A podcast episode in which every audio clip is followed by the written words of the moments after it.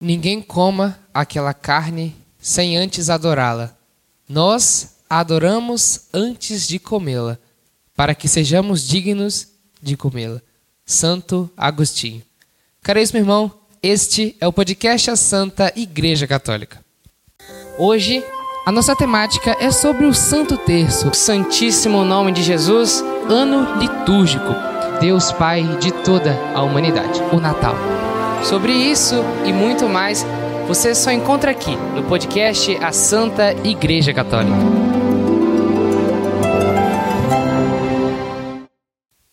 Meu irmão, esse podcast tem um oferecimento dos nossos patrocinadores que ajuda a manter este podcast e a chegar até a sua casa, até seu celular, com a melhor qualidade possível. Então você fica agora com o nosso comercial.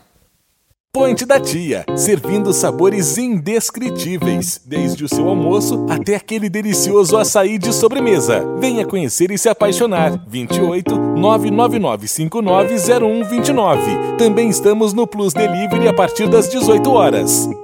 Levante seu espírito, construa seu corpo e relaxe sua mente na Corpo e Mente Fisioterapia e Pilates. Marque já sua avaliação. Fabiola Casagrande e sua equipe estão prontas para te atender com o carinho e profissionalismo que você merece. Ligue já 28 999 64 6390. Em nome do Pai, do Filho e do Espírito Santo. Amém. Olá, caríssimo irmão. Seja bem-vindo ao podcast A Santa Igreja Católica. Já peço que você possa curtir, deixar o seu like e se inscrever no nosso canal, ativar o sininho das notificações para que você não perca nenhum episódio novo e, claro, compartilhar para que juntos possamos evangelizar. Hoje, na segunda parte do episódio sobre a igreja e a perseverança na fé, continuamos com a presença do diácono Carlos e hoje vamos falar sobre a importância da Santa Missa, né, do sustentáculo da Igreja Católica, e principalmente nas perseguições, e também sobre a adoração do precioso corpo e sangue de Jesus, através principalmente da festa de Corpus Christi. Diácono, seja bem-vindo novamente. Rafael, é uma satisfação poder participar com você deste podcast, viu? Esse trabalho magnífico que você faz na evangelização de nossa igreja. Que alegria, diácono. Foi no edito de Milão, de 313 depois de Cristo, que o imperador Constantino I é, concedeu aos católicos a liberdade religiosa, né, aos cristãos a liberdade religiosa no Império Romano. E aí puderam com mais facilidade propagar a fé. Apesar de não ser muito bem assim. É, no papel estava isso, mas na prática não estava sendo tão bem feito. Mas apesar de ser 313 anos depois da morte de Jesus. Então, como nesse período de tempo de 300 a 400, 500 anos, como a igreja ela se manteve firme? Porque foi muito difícil. Primeiro, a gente falou na primeira parte, não tinha muitos escritos, ainda não tinha Bíblia, né, como a gente tem hoje, os documentos, não existia isso, era na, na tradição oral. E o que deu força para que os apóstolos pudessem seguir firmes? Rafael, é, em 313 o, o imperador Constantino deu liberdade ao culto aos cristãos, né? Mas foi lá em 390 que o Império Romano institui, na verdade, por Teodósio, né? Que foi o imperador que oficializou de fato é, em 390 a propagação do culto cristão. É, a igreja sempre sofreu perseguições desde o início. Jesus, nós sabemos, né? Lá também, antes de Cristo, né? no Antigo Testamento, os profetas sofreram perseguições, muitos foram martirizados. João Batista, que foi o último profeta do Antigo Testamento, também sofreu martírio por sempre anunciar o nome de Deus, em nome de Deus. E a igreja continua ainda sofrendo essas perseguições. Mas o que mantém, Rafael, a igreja sustentada neste lugar é esta força do Espírito Santo ao qual Deus se faz presente. E aí toda essa ação ela se dá pela força da Eucaristia, pela força da palavra que o próprio Jesus o institui, né?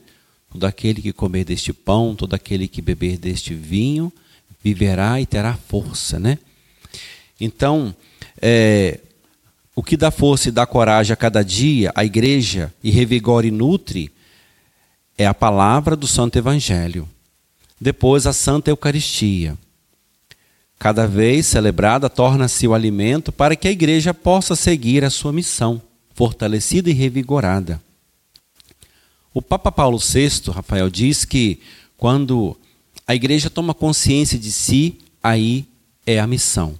Então, é uma missão consciente de, de, de, um, de um despojamento e de uma fé, que é ao qual todo aquele e aquela que está à disposição né, do Evangelho é, e do seu e da sua consciência cristã, ela deve assumir isso como uma força, né, que vem emanada do coração de Deus, que vem da Eucaristia, que vem da palavra, que vem dos sacramentos aí distribuídos, né, pelo dom, pelos sete dons do Espírito Santo. Então, toda essa força aí é que faz com que a igreja ela vá adiante na sua missão. Exatamente, né? E ela foi força durante muito tempo, continua sendo a força, porque se nós estamos frágeis em algum momento da nossa vida, na fé que seja, ou até mesmo em situações da nossa vida, é, quando a gente comunga, Diácono Carlos, a gente exatamente entra em comunhão com Deus e ficamos na presença dele. Eu sempre lembro daquela música, Diácono, é, que fala assim, que estava caminhando na areia, né? E via os passos dele e as pegadas dele e as pegadas de Jesus, né? Só que era nos momentos mais difíceis da vida dele que ele olhava para trás e só tinha as pegadas de uma pessoa. Assim, mas por que que no momento mais difícil da minha vida é, eu tô sozinho? Eu falei, não, você não está sozinho. É eu que te carrego no meu colo. É, então, é isso que eu trago e falo assim, que quando a gente comunga e a gente está nesse momento difícil da nossa vida, Cristo carrega a gente no colo dele. Então é isso, meu irmão. Se você está frágil em algum momento da sua vida, está triste por algo que aconteceu, está precisando de uma resposta, comungue. Porque na comunhão através da Eucaristia, que é a Santa Missa, nós podemos entrar em contato direto com Deus e muito mais, estar no colo dele.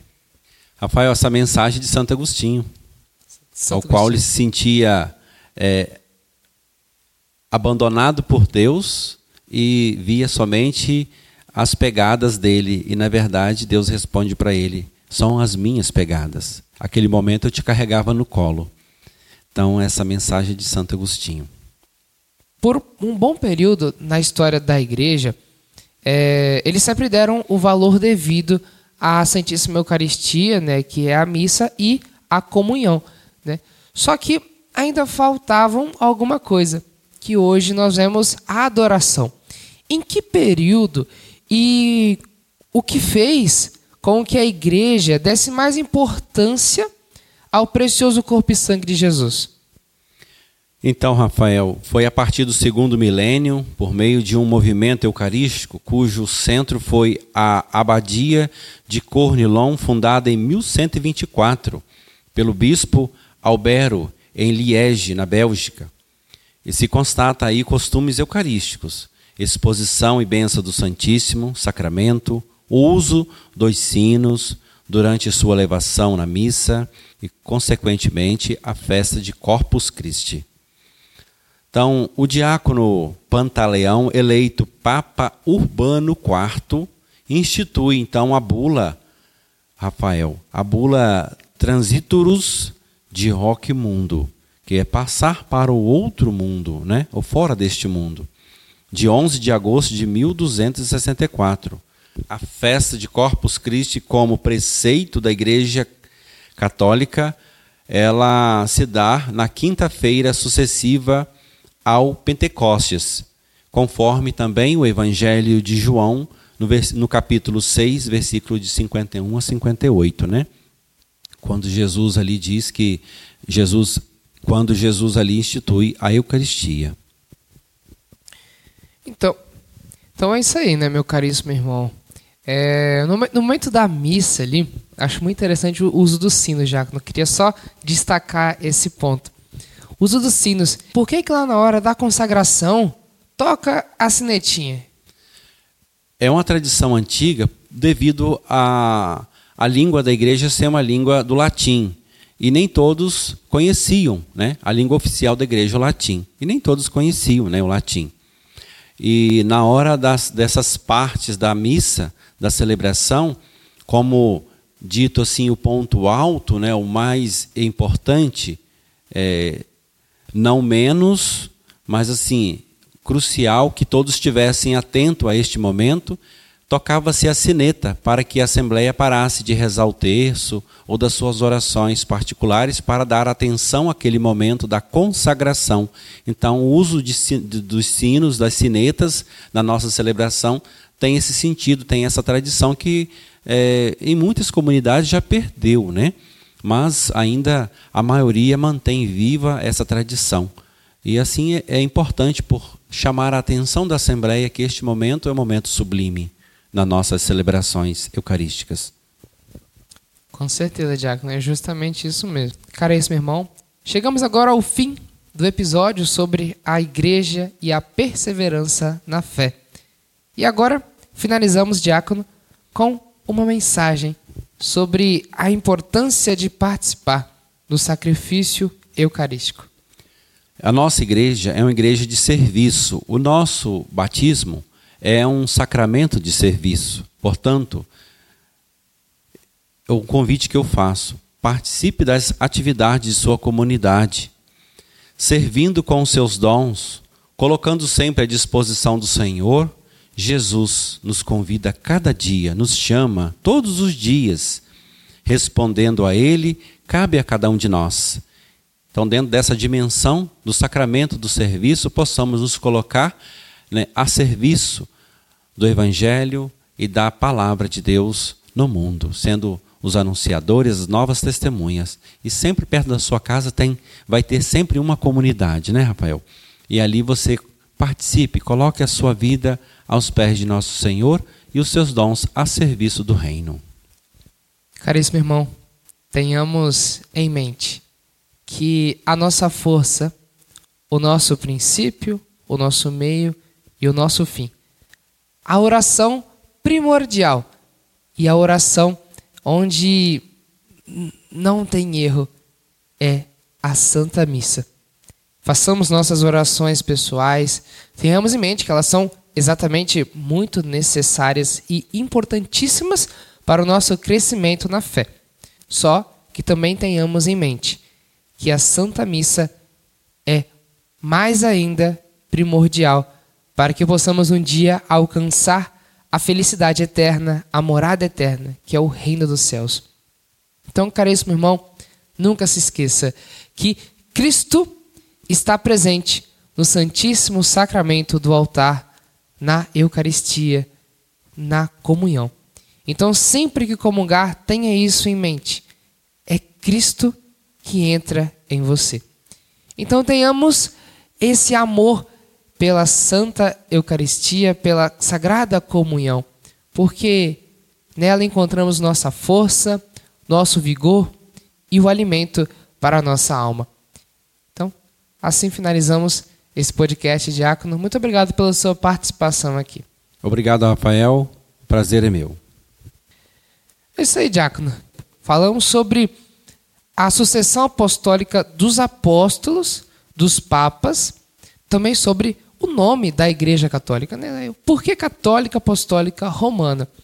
E depois, agora na segunda parte, falamos sobre a Eucaristia, sobre a comunhão, sobre a Santa Missa, que é o centro da Igreja, que é a força que foi, é e será a força da Igreja.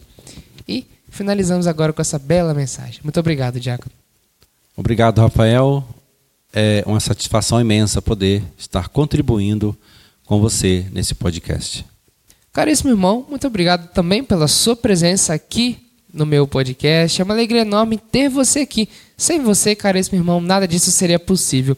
Peço novamente agora que você possa compartilhar esse podcast para que possamos chegar mais longe e juntos possamos evangelizar. nos dê sua bênção, Diácono, por favor. O Senhor esteja convosco. Ele está no meio de nós. Por intercessão da bem-aventurada Virgem Maria e de São José, seu castíssimo esposo, e de São Pedro apóstolo, venha sobre todos vós, vossas famílias e vossas ações, a bênção de Deus Todo-Poderoso e Bom, que é Pai, Filho e Espírito Santo. Amém. Caro irmão, um forte abraço e fique com Deus. Tchau, tchau.